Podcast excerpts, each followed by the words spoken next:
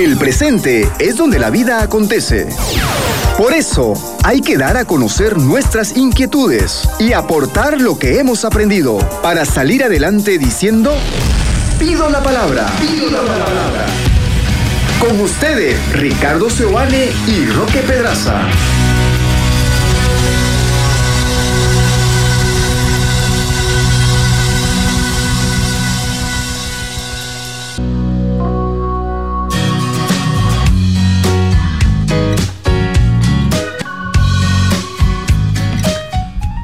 ¿Qué tal amigos? ¿Cómo están? Sean bienvenidos una vez más. Estamos siempre contentos de acompañarlos eh, en este programa. Pido la palabra, ¿no? Sí, y hoy vamos a hablar de un tema muy interesante porque creo que a todos nos ha pasado en algunas circunstancias sentir que nos estamos amargando la vida solitos sentir que nos estamos ahogando en un vaso con agua, sentir que estamos exagerando con la forma en la que eh, estamos manejando una u otra situación, sentir eh, que las cosas que vamos sufriendo son innecesarias y que después de un cierto tiempo uno dice, ¿por qué, ¿por qué sufrí por esto? ¿Por qué me afectó tanto esto? ¿Por qué me afectó tanto esto otro? Pero principalmente le vamos a poner el foco no tanto a la amargura, sino a los pensamientos que muchas veces resultan la base de esa amargura, la base de ese desánimo, la base de esa, por así decirlo, eh, ese sufrimiento innecesario. Y aquí vamos a, vamos a, poner en énfasis de que hay sufrimientos que, que son útiles, que son partes del ciclo de la vida, los sufrimientos, por ejemplo, que vienen en procesos de adaptación, pasar de cambios de etapa, de estar soltero a estar casado, pasar de no tener hijos a tener hijos, es decir, hay una serie de sufrimientos de niño adolescente, de crisis, de, exacto, de niño adolescente, entendidas como formas de adaptación a una nueva etapa. No vamos a hablar de ese sufrimiento que es, por así decirlo, parte de las crisis esperadas de la vida, sino de aquellas que terminan siendo pues no parte del ciclo vital necesariamente, sino pues parte del contexto, de la circunstancia, de la situación en la que vivimos y cómo ese sufrimiento innecesario termina calando tanto en nuestro interior que no sabemos muy bien qué hacer cuando lo sentimos. Voy a dar un ejemplo. Em, es posible que a dos personas, eh, vamos a decirlo así, a dos hermanos se le muere la mamá. Sí. Ellos eran dos hermanos, vamos a hacerlo más dramático, eran hermanos gemelos. Ya. ¿ya? Y se le fallece su mamá de ellos. Sí. Es perfectamente posible que uno de ellos alargue mucho más ese sufrimiento y ese duelo que el otro. ¿Por qué? porque probablemente las formas en cómo cada uno lleve adelante ese proceso de duelo sea distinta. Entonces, aquí quiero ir, aquí voy con esto, ¿no? Que podemos ser de la misma familia, podemos ser incluso eh, hermanos gemelos si querés, pero hay una diferencia importante cuando uno decide qué hacer frente a las cosas que le pasan, frente a las circunstancias adversas, o uno decide si se mete o no se mete eh, directo eh, a, sufrir porque no hay, otra, hoy no hay otro camino. ¿no? Viste que hay un, hay un dicho que dice que el dolor es inevitable, pero el sufrimiento es opcional. Correcto. ¿No? Sí. Entonces, eh, nos referimos a eso, a que es posible desarrollar actitudes, eh, capacidades, maneras de pensar sobre todo, que puedan ser más o menos útiles frente al dolor. La, realidad es que pensamos y no sabemos muy bien si a veces la gente siente que sufre por pensar mucho. Pensemos en el ansioso, por ejemplo, que siempre se adelanta a las circunstancias, a las situaciones, en la persona que siempre está anticipándose a, futuros eh, negativos, a futuros tenebrosos, a futuros adversos, y entonces empieza a preguntarse qué voy a pasar, qué, qué voy a hacer si pasa esto, qué voy a hacer si pasa esto otro. Ese es un esquema de pensamiento que es por ahí la adivinación del futuro, la anticipación del futuro. Hay gente que pasa mucho más tiempo atado al futuro, es de que generalmente uno piensa que uno está atado al pasado. Bueno, el que está atado al futuro, todo el tiempo piensa en todo lo que puede salir mal. ¿Y cuál es el problema de eso? De que el cuerpo, que no distingue bien entre lo que es real y lo que no es real, pero mejor dicho, la mente, que no distingue bien entre lo que es real y lo que no es real, termina sintiendo que todas esas cosas están pasando en este momento. Y Que ese- todo es real. Y esa es la base de la ansiedad. De la ansiedad. Muchas veces, muchas veces, no siempre, pero Claro. muchas veces la base de la ansiedad es la anticipación que genera en mi cuerpo un mensaje de todas estas cosas están pasando. Claro. Se está muriendo mi padre, eh, le va a pasar tal cosa, me voy a quedar sin empleo, mi pareja se va a querer separar de mí, me va a ser infiel. Entonces, cuando yo me anticipo a todas esas cosas, mi cuerpo empieza a reaccionar como si todas esas cosas ya Pasaron. estuvieran sucediendo. Sí. Entonces uno siente y dice, no sé por qué estoy ansioso.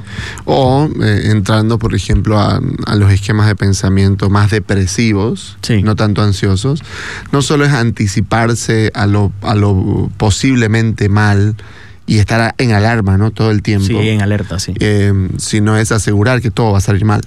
Claro. ¿No? Entonces el esquema depresivo va más bien por ese lado. Sí, ¿no? ya, ya, ya pasa más en el tema de la desesperanza. La desesperanza de ¿para, qué lo. ¿para qué lo voy a intentar si sé que no me va a salir bien? ¿Para qué voy a seguir? Que, es- que es parte de lo que un psicólogo llamado Martín Seligman decía, la eh, indefensión aprendida. Es decir, aprendo a ponerme indefenso ante situaciones que podrían generar un cambio, pero mi esquema de pensamiento es ¿para qué lo voy a intentar? Si al final de cuentas va a suceder lo mismo. ¿Para qué me voy a esforzar si finalmente no voy a conseguir trabajo? ¿Para qué me voy a esforzar si finalmente no va a querer nadie ser pareja mío? Y hay gente que piensa así y no necesariamente está en depresión, está claro. No, por Pero supuesto. es muy posible que todo el que esté en depresión piense así. Exacto. Entonces, eh, bueno, si usted está pensando así y sigue pensando así y no Sí. cambia, algo no, no muy bueno le puede pasar. Entonces, hasta acá el primer esquema de pensamiento es la adivinación del futuro. Sí. Es anticiparte negativamente a todas las realidades posibles. ¿Qué hacer frente a eso? Bueno, lo ideal sería pensar en posibilidades. Porque si yo empiezo a pensar en que todo eso es posible en la misma medida, bueno, voy a sentir que todas esas cosas pueden pasar mañana, pasado mañana. Y, y- y sí, pero la probabilidad en que eso ocurra es menor. La probabilidad que se nos caiga el techo en este momento mientras vos y yo estamos hablando, hay una probabilidad. Ay, Pero ¿qué, ¿cuán probable es esa? Bueno, por lo menos no vemos nada que se esté cayendo de a poco. Es probable que eso no suceda en este programa. Si yo empiezo a pensar en todo lo que puede salir mal y a todo le, atribuyo ciertas probabilidades, por ahí empiezo la a misma hacer además, ¿no? la misma probabilidad, empiezo a sentir que el peligro está en todos lados, Claro. en todo momento. Esto nos ha pasado con el COVID también. Sí, y, y justo pensé eh, en un hipocondriaco, ¿no? Claro. Que de pronto este, eh, escucha o lee que existe el, no sé, síndrome de colon irritable y a los dos días piensa que lo tiene, claro. ¿no? Sí. Va al baño, dice, "Ah, creo que tengo, no sé qué, ¿no? Sí, claro. Entonces está pensando y cada vez Es que el fenómeno de la sugestión. ajá, enfermedades nuevas, piensa que él las puede estar padeciendo, ¿no? Totalmente, totalmente. Entonces, el fenómeno de la sugestión, el fenómeno de la adivinación del futuro, el fenómeno de eh, la desesperanza, que es el segundo, que es el de la de indefensión aprendida, el para qué lo voy a intentar si todo va a salir mal, terminan siendo bases para la amargura y para patologías como la ansiedad y la depresión, como bien lo hemos mencionado. Pero hay otros esquemas de pensamiento o bien dicho así también falacias, ¿no? Las falacias son aquellas cosas que uno toma como verdad pero en realidad no lo son, parecen no son. verdad pero no son. Por ejemplo, hay una falacia que, que- que- que estuve leyendo algunos libros de filosofía recién y uno de ellos decía la falacia del coste irrecuperable. ¿Qué es la falacia del coste irrecuperable? Es, no voy a tomar la decisión de dejar esto porque ya he invertido mucho en eso y sería desperdiciar todo lo que yo ya he invertido, pero sigo perdiendo mientras pasa el tiempo. Claro. Pensemos en un negocio, Sí. pensemos en una relación que no funciona hace muchísimo tiempo, pensemos en cuántas cosas, cuántas decisiones retrasamos en nuestra vida y no las tomamos porque sentimos que el coste que hemos invertido es irrecuperable. Entonces hay gente que, por ejemplo, a la hora de cerrar un negocio dirá, pero este negocio mis padres lo han fundado, no es posible que yo tenga que dejarlo. Y ese negocio no da hace mucho tiempo. Ese negocio ya no es negocio porque el mundo cambió y la sociedad es diferente, ya no se consume eso, ¿no? Por Claro. ejemplo, el que vende VHS. No, el- o el que vendía o fabricaba, ¿cómo se llama esta? Lo que daba la, la cooperativa Cotas. Eh, ¿Qué? Para Viper, los teléfonos. Viper. No. La, mi- cuando, cuando vos te suscribías a estas compañías telefónicas te daban una guía telefónica. La guía telefónica, el que vendía guías telefónicas, ¿no? O sea, es decir, hay cosas que ya no son negocio claramente y que o el negocio tiene que adaptarse a una realidad diferente o, no sobrevive. Entonces, la falacia del coste irrecuperable nos hace amargarnos la vida porque nos hace mantenernos en un lugar que ya sabemos hace mucho tiempo que no deberíamos estar, cerrar ciclos ante ciertas cosas, pero no los cerramos por el solo hecho de creer de que sería en vano tanto esfuerzo, tanto que le pusimos, entonces eso no tiene mucho sentido, ¿no? Claro. Yo creo que de alguna manera tiene que ver con aferrarnos al pasado. Sí. Que obviamente es todo un esquema de pensamiento también el, sí, claro. el anclarnos en el pasado. Pero yo creo que no se me ocurre, no sé por qué pensar en alguien, en un músico. Sí. Un músico que a sus 18, 19 años eh, armó una banda Mm. y ya tiene 45. ¿No? Y, y le ha metido ganas y toca por aquí, toca por allá, pero evidentemente pues no ha sido un éxito su carrera como músico, ¿no? lo cual lo ha tenido probablemente en alguna inestabilidad económica, pero claro, es una pasión, ¿no? Y claro, ¿por qué él a sus 45 insiste? Porque recuerda quién era él a sus 19, Sí. ¿no? Y piensa que, por ejemplo, no sabe hacer nada más. No es nada más. Por lo tanto, si me quitan esto, no soy nada. Sí. ¿no? Y la esposa le viene diciendo hace años que lo deje, que no, que no alcanza la, la economía para sostener a, a la familia y, y qué sé yo, él se da cuenta, se frustra, pero sigue yendo. Bueno, ¿no? Eh, ojo, que aquí yo no quiero tumbarle los sueños a nadie, ¿no? No, no, no, no. Yo creo que todo el mundo tiene derecho a, a soñar, y, pero ok, ¿no? Eh, hay, hay algunas cosas que probablemente no concuerden con lo que estoy haciendo hoy. Sí.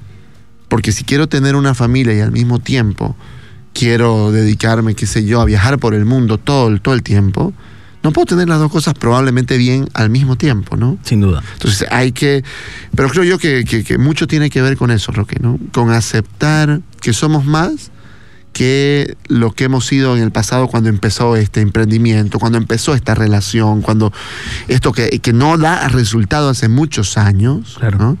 Yo tengo que aceptar que puedo ser más, que puedo aprender nuevas cosas, que puedo desarrollarme eh, de otras maneras, Sí. ¿no? Y quizás puedo vivir mejor, ¿no? Sin duda. Y otra, otro, otra falacia del pensamiento, sin duda, tiene que ver con la, con la comparación y con el éxito. Fíjate que el mundo está lleno de ejemplos, eh, no sé, por así decirlo, inspiradores, ¿no? De cómo gente que sin tener nada ahora tiene todo, ¿no? Eh, claro, los ejemplos son, son muy vistosos, ¿no? Pensemos en, no sé, en el Steve Jobs, que sin salir de la universidad, de, no sé, una cosa a la otra, o el mismo, eh, ¿cómo se llama? El de Facebook, Mark Zuckerberg, ¿no? En Palo Alto, de tener un, garaje, a tener una corporación, o sea, es como que esos ejemplos que pasan de vez en cuando, eh, Que pasa en la política también, ¿no? ¿Qué pasa también en la política? ¿Qué pasa en muchos, muchos, en muchos aspectos? Pero lo que quiero decir con esto es, eh, esos ejemplos que brillan mucho, que además tienen mucha, eh, a nivel de marketing, a nivel de comunicación, mucho, mucha visibilidad, la realidad es que no tienen visibilidad todos los proyectos fracasados que han habido para eso.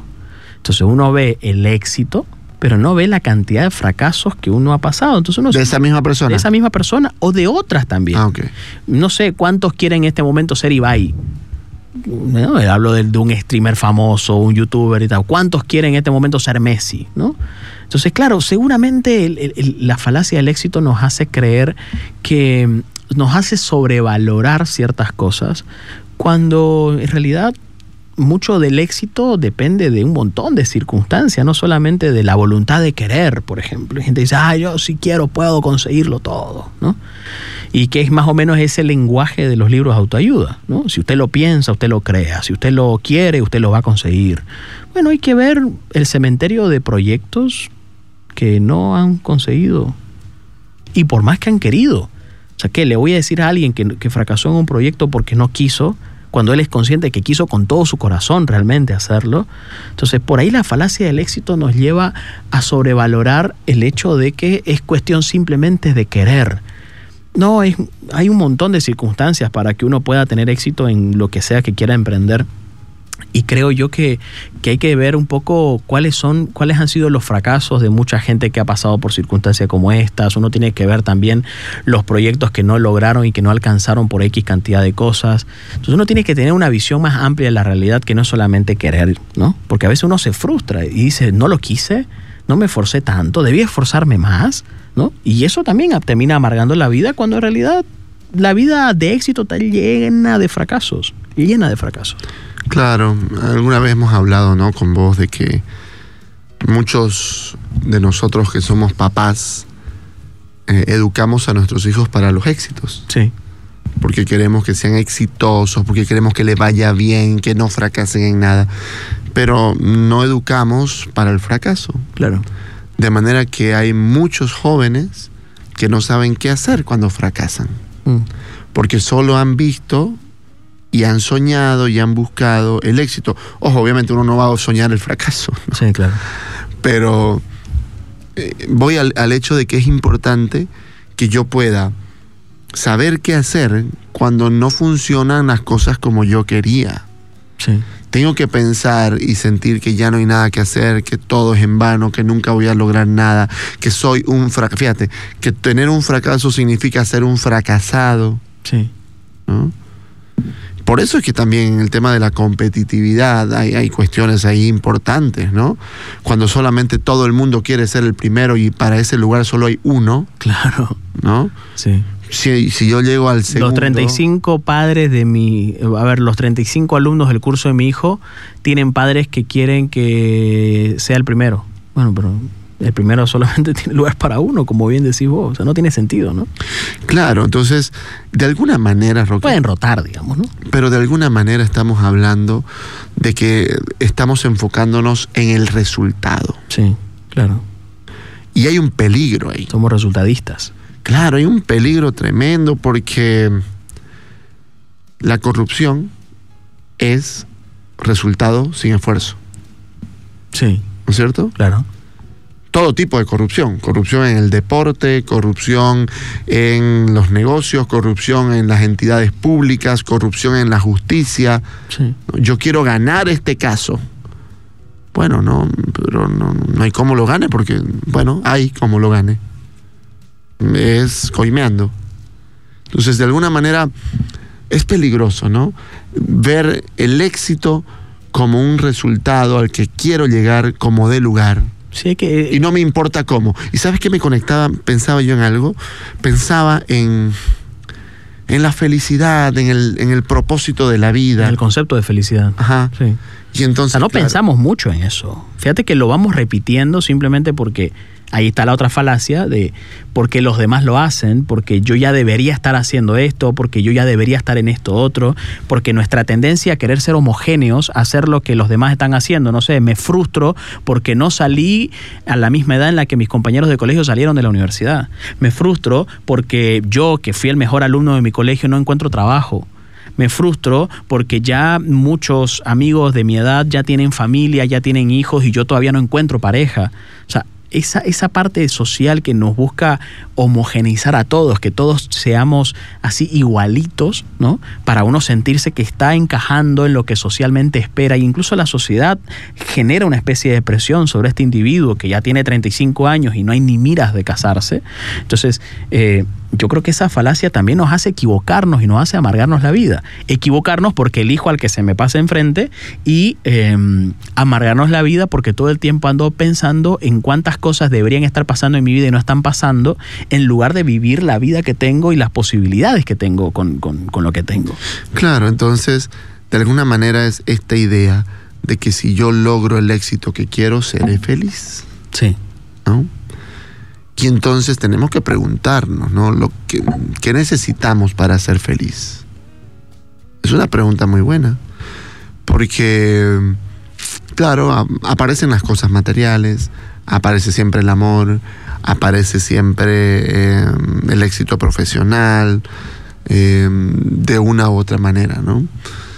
Y, y claro, estos otros ejemplos no son tan visibles, pero también, también están ahí o también lo son, de personas que, eh, por ejemplo, ¿no? Eh, recientemente, me parece, no hace mucho, el Papa Francisco visitó un país y fue a un monasterio y se entrevistó eh, con una con religiosa, una religiosa que estaba postrada, me parece algo así, ¿no? Eh, recién vi que estaba también con unas religiosas que tenían síndrome de Down. Sí. ¿no? Entonces, cuando uno ve casos de gente que tiene menos que uno y es feliz, se tiene que preguntar una vez más, ¿qué se necesita para ser feliz? ¿No? ¿Qué se necesita? Como la historia del rey y el mendigo, ¿no? De este rey que le pregunta a este mendigo, ¿no? Lo, lo mismo, ¿no? ¿Cómo, ¿Cómo, es que podés ser feliz si no tenés todo lo que yo tengo? Sí, los, los países con mayor índice de felicidad en su población no necesariamente coinciden con los países más ricos. O países como Suiza, Japón. Claro, tampoco los más pobres. Ajá. Porque es parte claro. de la calidad de vida, sin duda. No, decía yo, países como Suiza, como Japón, como algunos países de, de, de Europa eh, también occidental, que son ricos y tienen las altas las tasas de suicidio más tienen altas. Las tasas de suicidio más altas, correcto.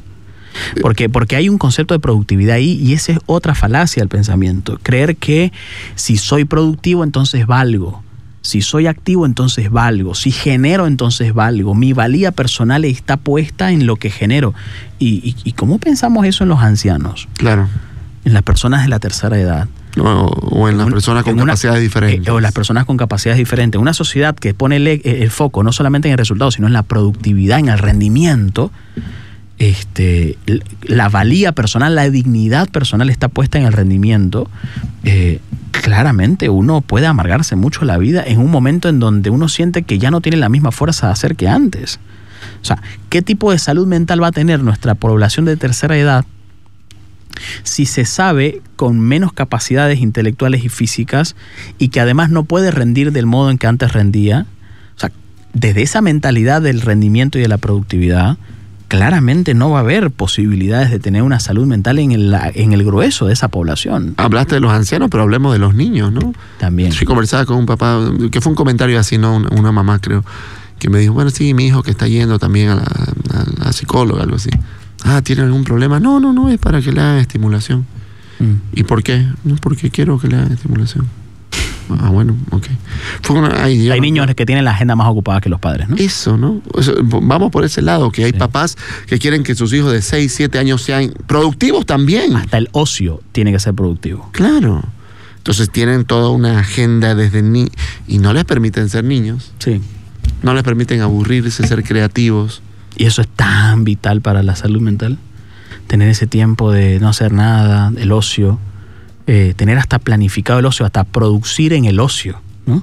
Ah, mientras hago esto, eh, voy haciendo esto otro. Y vos sabés que eh, los dos, ¿no? Pero yo siempre, por ejemplo, a todas las personas que atiendo, les pregunto, bueno, ¿cuál es su pasatiempo? ¿Qué hace para divertirse? Uh -huh. Hay gente yo te puedo se, decir... Hay gente que ni se acuerda.